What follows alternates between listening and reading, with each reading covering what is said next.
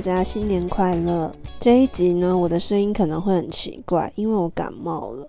呃，其实就是从初一开始，嗯，我一直觉得自己可能是确诊，然后跟家人吃完饭回家之后，我就足不出户，大概两到三天。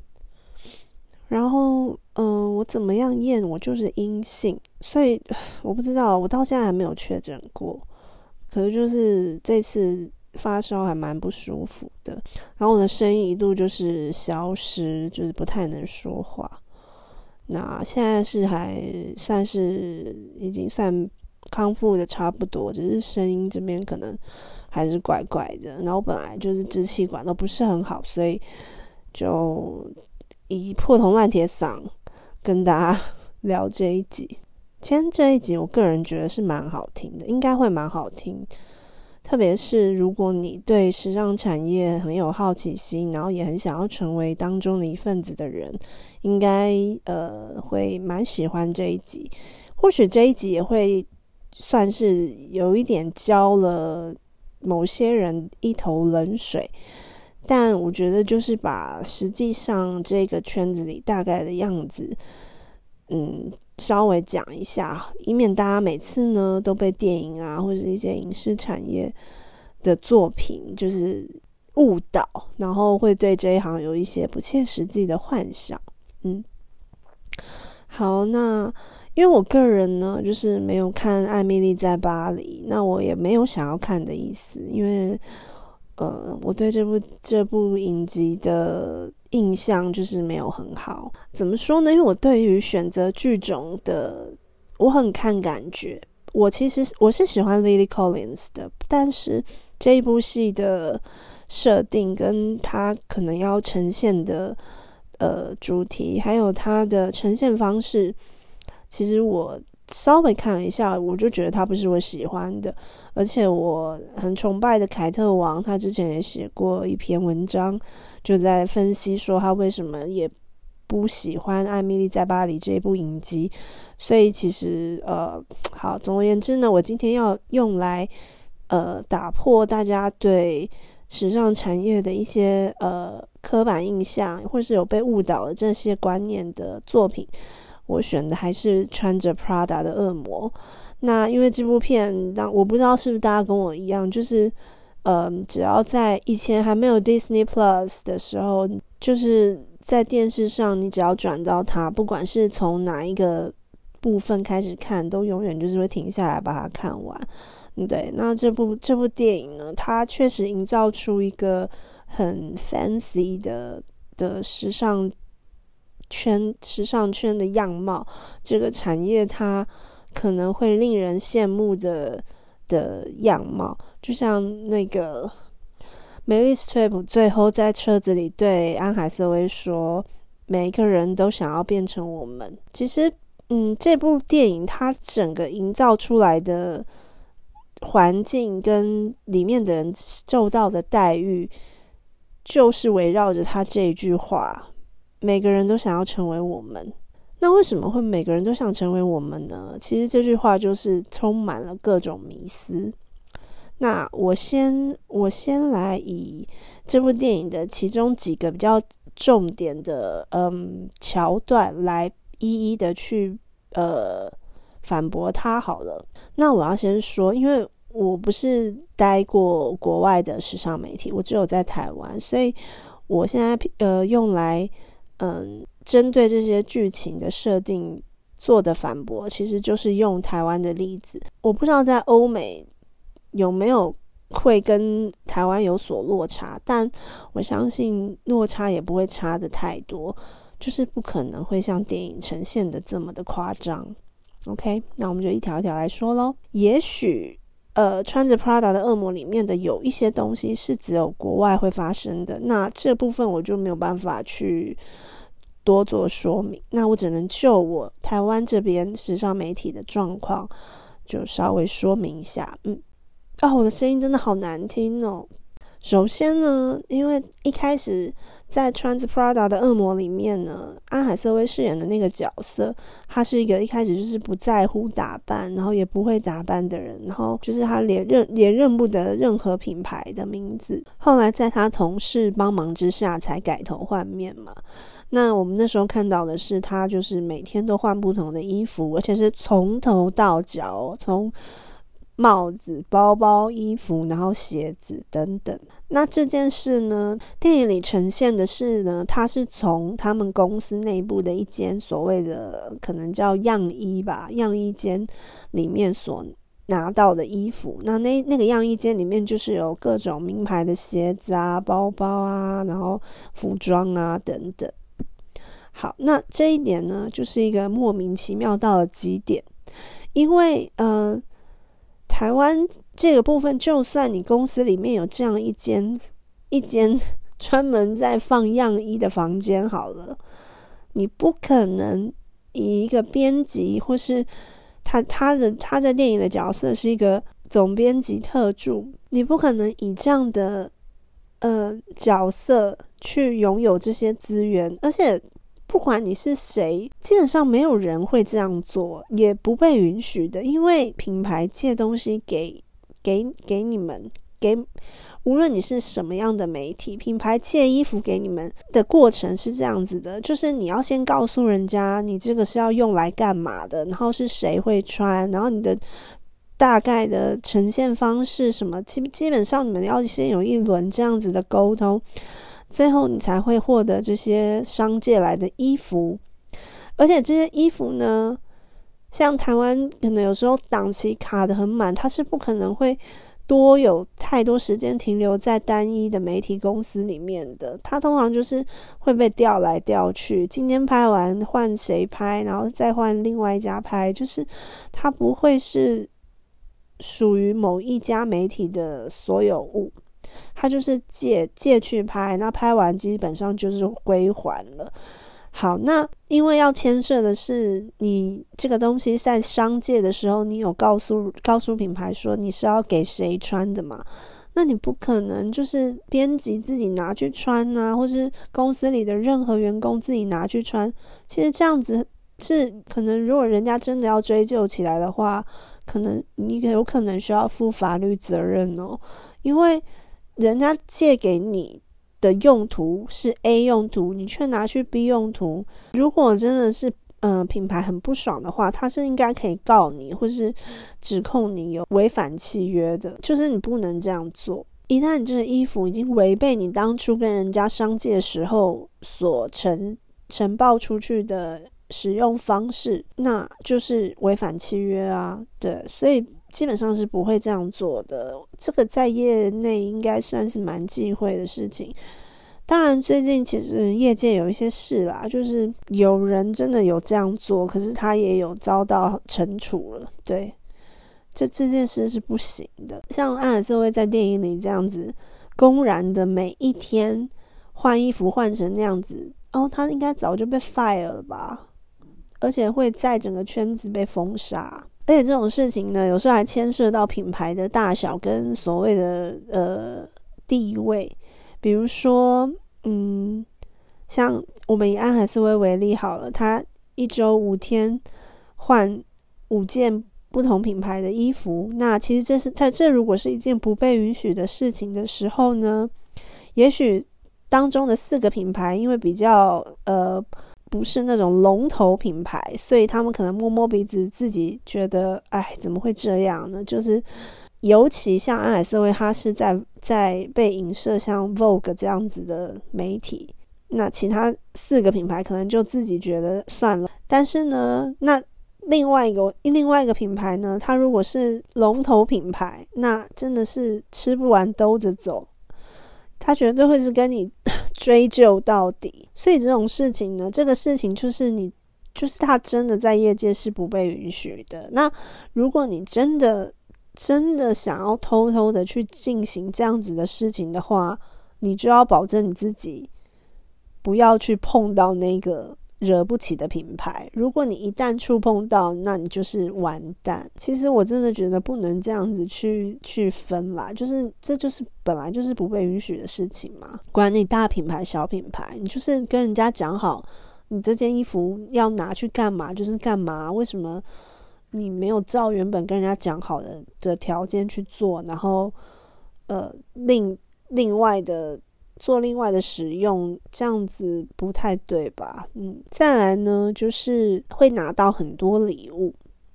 呃，我记得在电影里面呢，拿礼物的是呃，因为小阿海瑟薇她的角色有一次跟男友还有朋友们聚餐的时候，她不是带了一整袋，包括造型很前卫的电话，然后 Marc Jacobs 的包包，还有一些化妆品什么的。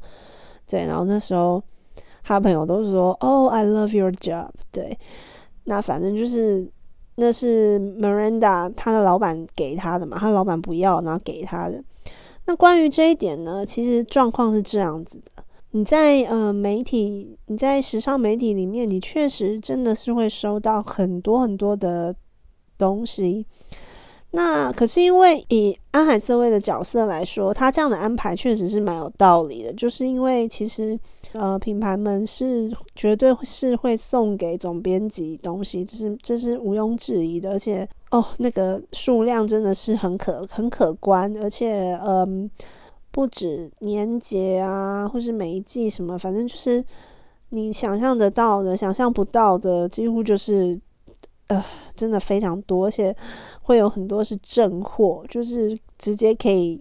在电商买的东西，不是像有时候收到的东西，它可能是就是公关品，或是一些嗯呃市面上没有贩售的东西。好，那以安海瑟薇的角度来说，他确实就是因为他是总编辑特助嘛，那总编辑拿到的礼物太多，有些不要的会给他，那这个。如果是会体恤员工的老板或什么，我觉得这是很正常的事情，这没有什么好反驳的。那我讲一下，呃，如果你是呃在时尚圈的编辑或是记者之类的，你会拿到大概怎样的东西？其实这件事也非常现实，它会依照你的媒体大小、媒体别、媒体类型去得到不同的待遇。这真就是非常非常的现实。首先，我们先看国际中文版，就是 Vogue、L、美丽佳人这些，当然会收到比较好的待遇。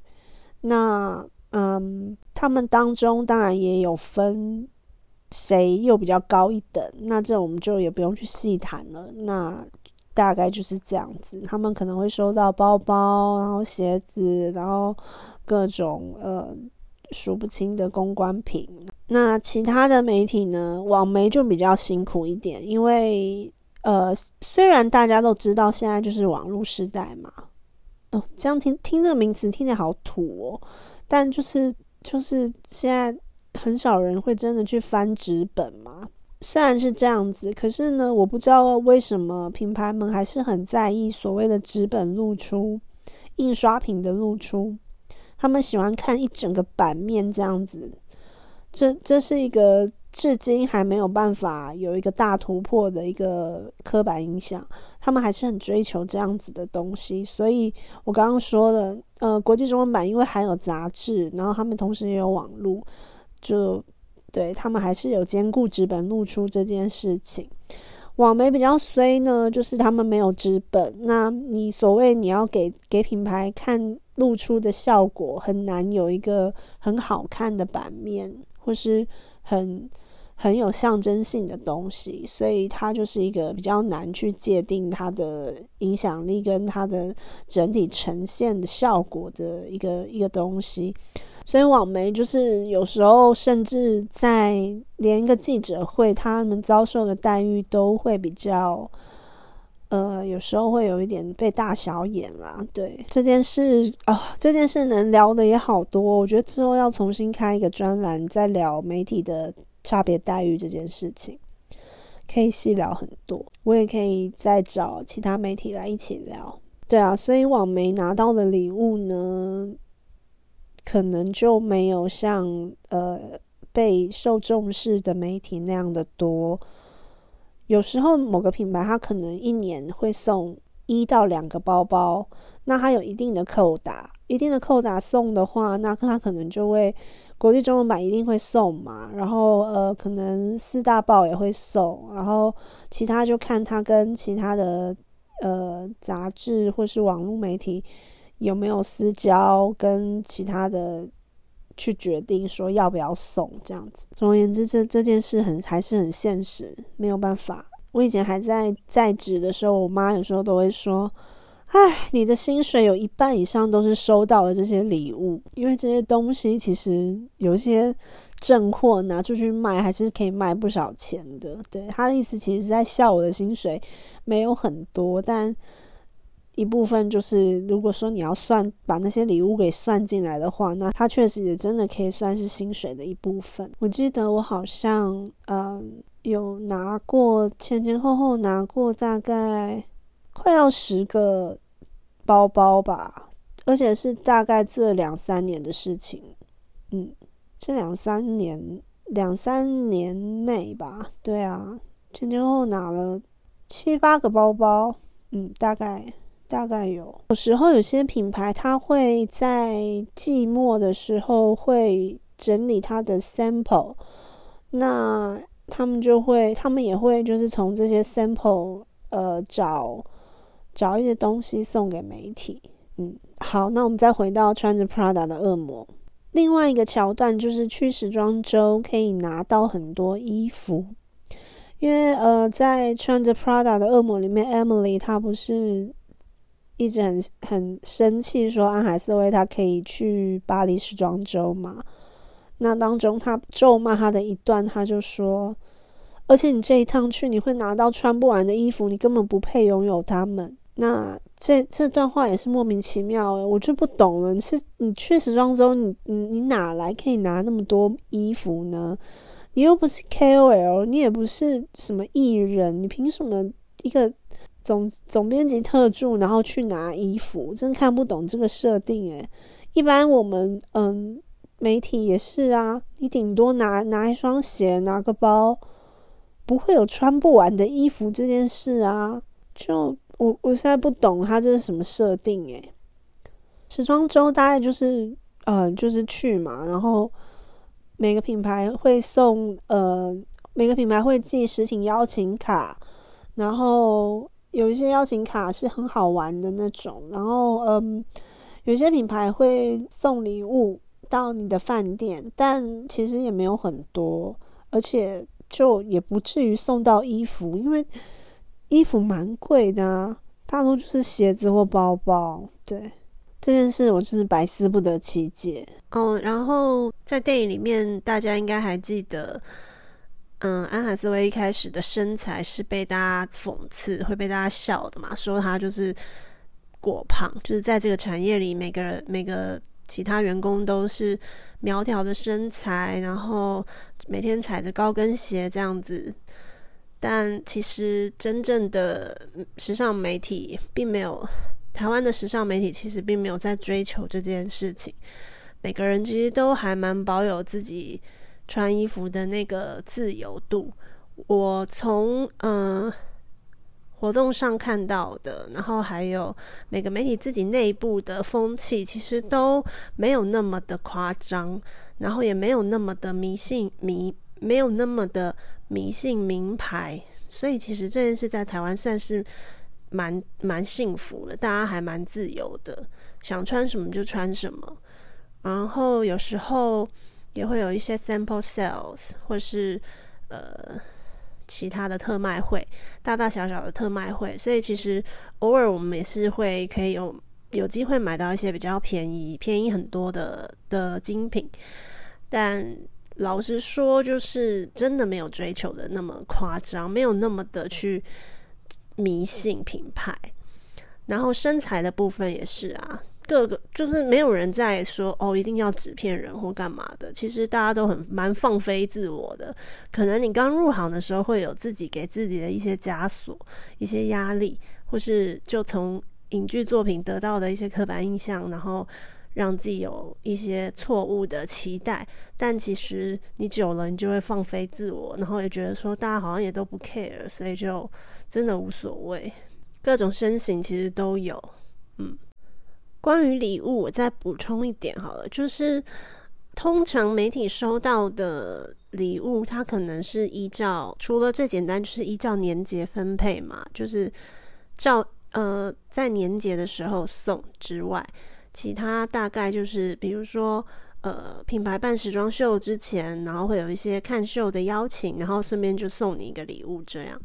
其实多数大部分的品牌会分配的蛮公平的，就是你负责处理，呃，处理报道、处理露出的媒体都会收到差不多的礼物。那可是有些品牌呢，他们会很会向上管理，应该说他们只负责。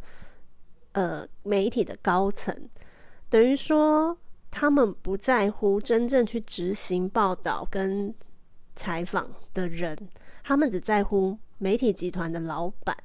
那他呢？他的做法就是只把礼物跟一些其他的好康的东西都给媒体集团的老板，其他他都不管。那这样做的好处就是，你只要花心思去安抚跟处理。花心思去讨好媒体集团的老板，这样子呢，你就可以保证你在该媒体有一定程度的露出。其实这是一个怎么说呢？